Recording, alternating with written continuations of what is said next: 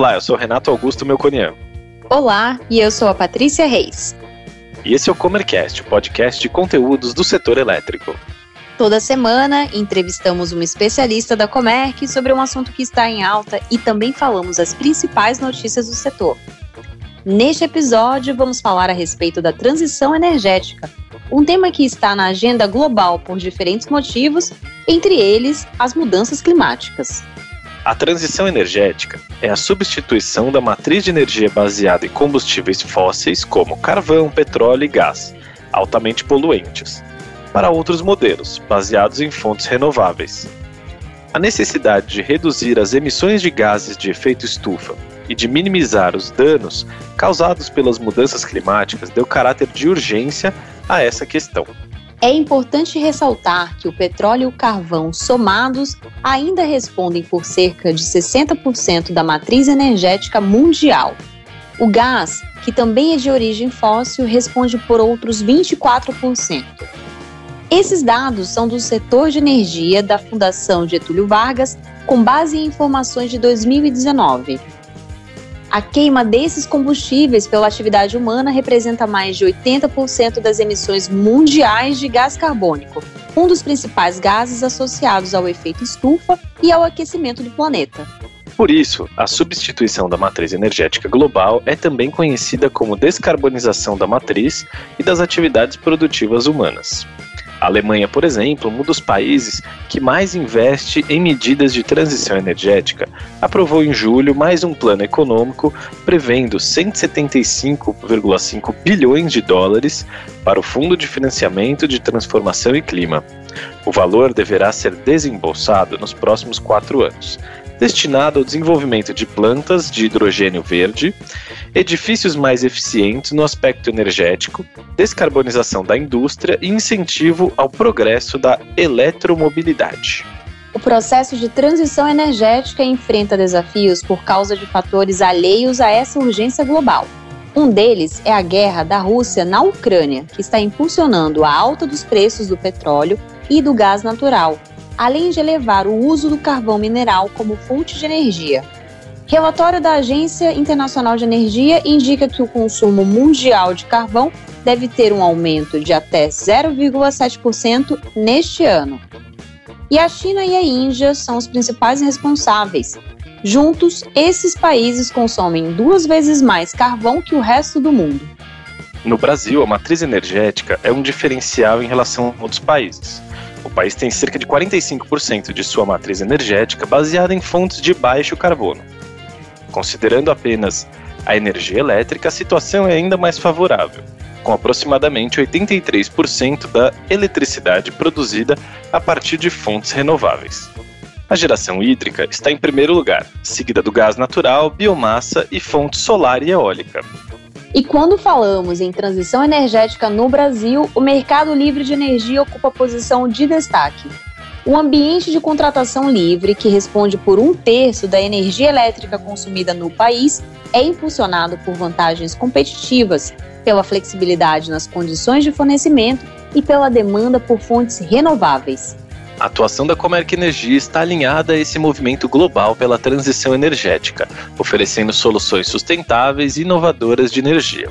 Desde 2011, há mais de 6 milhões de toneladas de gás carbônico deixaram de ser emitidas pelos clientes do Grupo Comerc.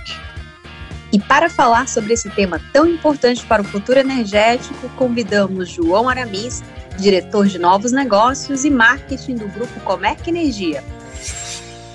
João, seja bem-vindo novamente ao Comercast. Eu queria, para começar, que você contasse um pouquinho para a gente como foi a sua atuação no mercado de energia até aqui, um pouco da sua formação, carreira e a trajetória é, no Grupo Comerc. Olá, Renato. É, olá, ouvintes. É, obrigado novamente pelo convite em fazer parte aqui de mais uma edição do Comercast.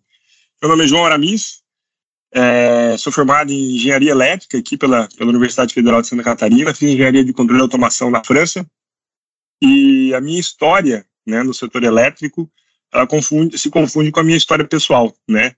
de cada três anos de vida que eu tenho, um eu passei no, no setor elétrico, elétrico, estou há 12 anos no, no, no mercado e há 12 anos na Comerc, e passei por várias áreas né, dentro da história da Comerc. Comecei quando a empresa tinha 30 pessoas, hoje somos quase 700, e vou poder contar um pouco aí, ao longo desse bate-papo, um pouco do que foi desenvolvido e como a Comerc está se posicionando para ajudar os clientes aí visando a transição energética, as necessidades dos consumidores e tudo isso que vem pela frente. Muito bem. É, agora vamos dar início aí ao nosso tema. É, com as metas climáticas e os objetivos de desenvolvimento sustentável da ONU em alta, a transição energética tornou-se um, uma pauta urgente no mundo inteiro. Né?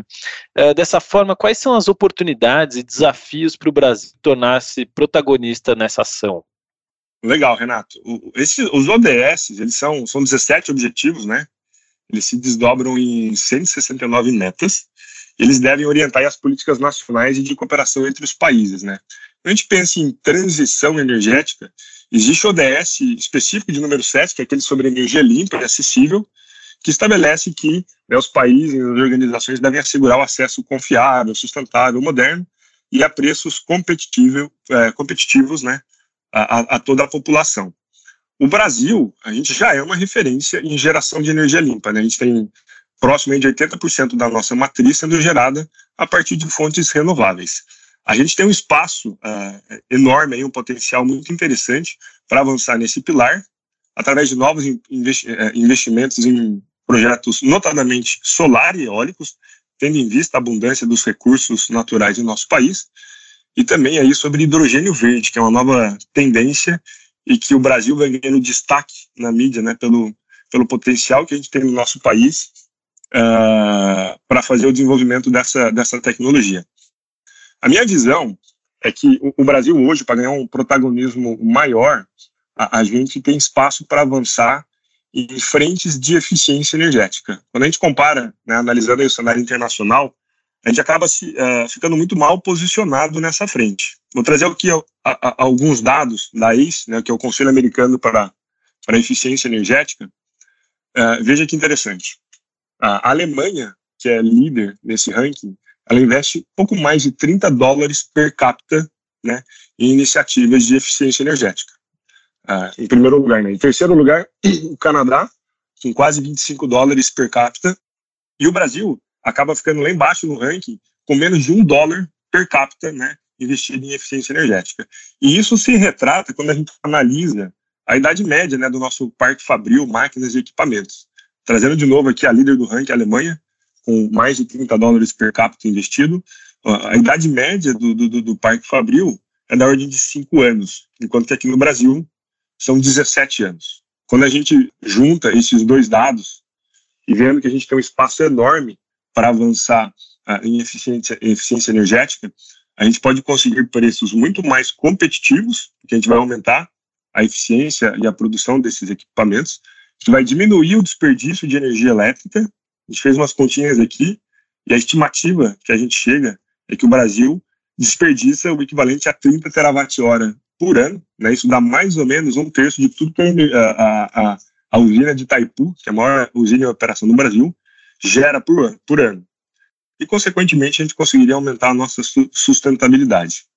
Destaque aqui para as fontes de financiamento, né? As fontes públicas de financiamento, bancos e agências de fomento, elas têm um papel importante para ajudar o Brasil nesse protagonismo e, e também uh, dívidas, né? Uh, o mercado, uh, emissão de debêntures, o mercado de capitais para ajudar no financiamento dessas iniciativas. É a forma como eu vejo que o Brasil pode se posicionar e avançar nessa ODS específica número 7, né? Da transição energética. Muito bem. E o Brasil possui uma matriz elétrica majoritariamente renovável, né? A gente já está à frente aí em relação aos outros países. Mesmo assim, a gente ocupa a nona posição no ranking de atratividade para investimentos em fontes renováveis. Por que, que isso acontece, João? Renato, olha, esse é um dado, é um fato, né? Contra fatos não há argumentos. Mas veja, estar entre as 10 maiores nações para investimentos em fontes renováveis é um motivo de orgulho para a gente. Né? A gente vem ganhando posições nesse ranking em relação a outros países considerados desenvolvidos.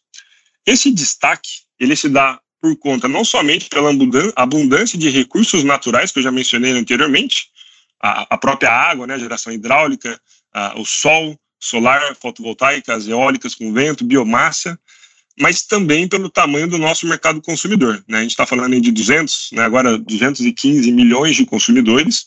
Podemos dizer que a gente tem um, um, uma regulação uh, atrativa para investidores, né, uma segurança jurídica aqui, e então a regulação do mercado ela, ela, ela contribui para ser um, um, ponto de né, foco para novos investimentos aqui.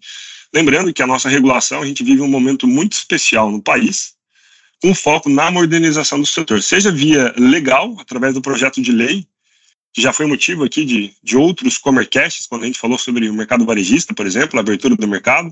Existe um projeto de lei, o PL 414-2001, em tramitação. E agora, muito recentemente, na semana passada, foi aberta uma consulta pública, a consulta pública 131, né, de 2022, visando aí a abertura do mercado via infralegal, né, via uma, uma, porta, uma medida provisória pelo Ministério de Minas e Energia. Então, tudo isso contribui né, para deixar o Brasil atrativo para esse tipo de investimento. Além do que, a gente tem, temos que reconhecer que temos uma indústria muito forte, né, grandes oportunidades para para investir ainda em infraestrutura, né, até pelo nosso tamanho continental. Então, tudo isso contribui para a nossa atratividade. Agora, por que, a gente não está lá no, logo nos, nos primeiros nomes desse ranking? Né? Ao mesmo tempo que essa abundância né, de recursos naturais é uma vantagem para o Brasil, existe um risco associado a ter uma concentração muito grande na geração hidráulica. Né? Hoje, quase 60% da nossa matriz né, de geração de energia depende uh, da fonte hídrica. Isso acaba deixando o Brasil um pouco mais vulnerável às estiagens, né, às secas severas, como já foi observado nos últimos anos. Então, isso pode ser encarado como um risco para investimentos nessa, nessa, segmento, nessa fonte específica. Por fim, Renato, eu acho que a gente está vivendo um momento importante no mundo, né, considerando o contexto atual. A, a perspectiva para o Brasil é muito positiva, porque a busca por fontes renováveis nunca foi tão forte como agora.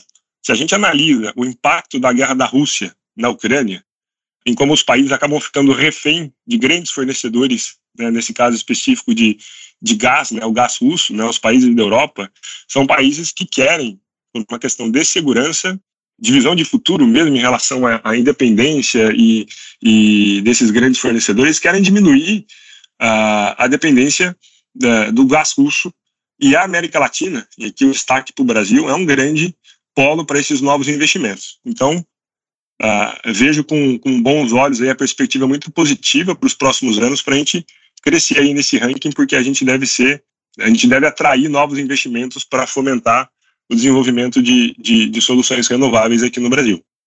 Muito bem, e aí olhando aqui para o Brasil, é, quais ações você entende que tornam-se essenciais para garantir transição energética é, de negócios e empresas aqui no Brasil? Certo, Renato. Eu, eu acredito que o primeiro grande passo ele passa pelo reconhecimento da situação, né? A gente identificar que temos um problema, que existe um problema, e a partir disso tomar algumas ações.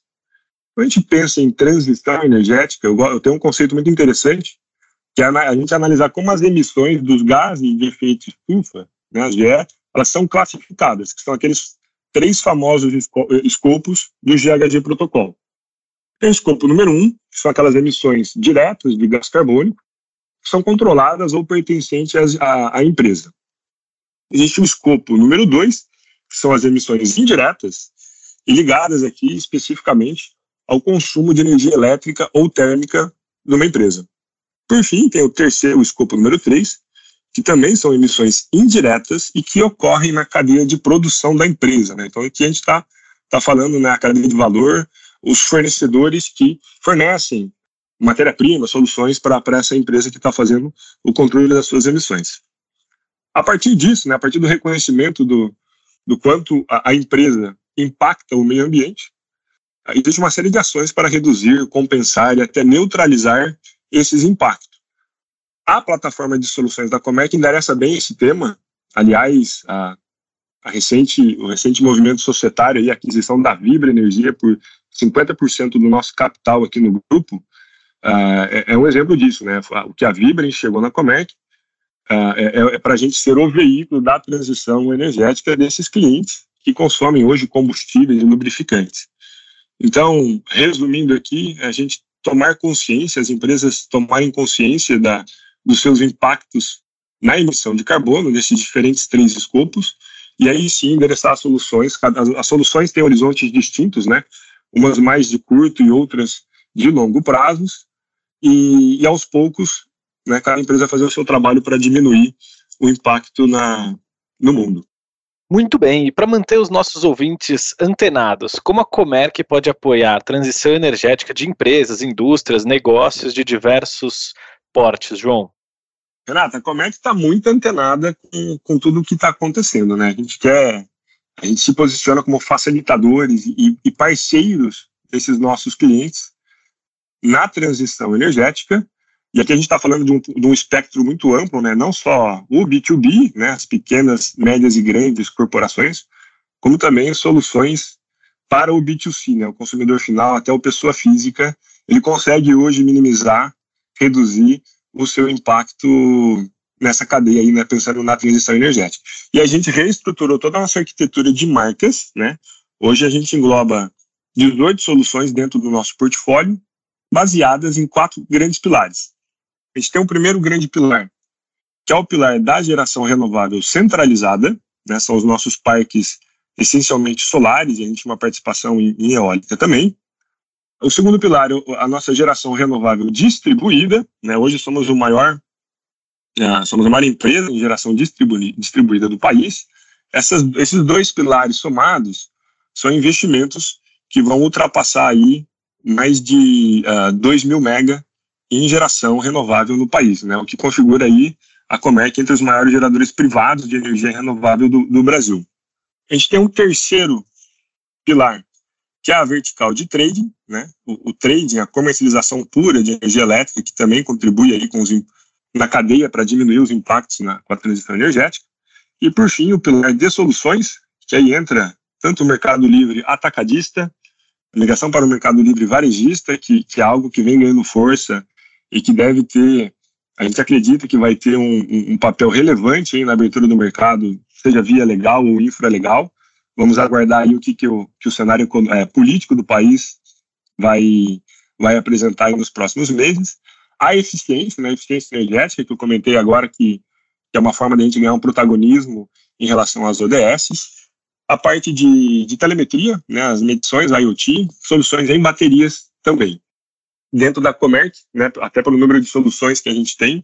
Isso mostra o DNA empreendedor e conectado com a necessidade do cliente. Então, o nosso leque de soluções ele não para por aqui. A gente tem trabalhado duro para criar alternativas que agreguem cada vez mais valor para os nossos clientes. Então, a gente tem um DNA muito empreendedor e conectado com a necessidade do cliente. Então, o nosso, nosso leque de soluções ele não para por aqui. A gente tem trabalhado duro aí para criar alternativas que agreguem cada vez mais valor para os nossos clientes e com foco no, nos três Ds, né? a digitalização, a descentralização e a descarbonização.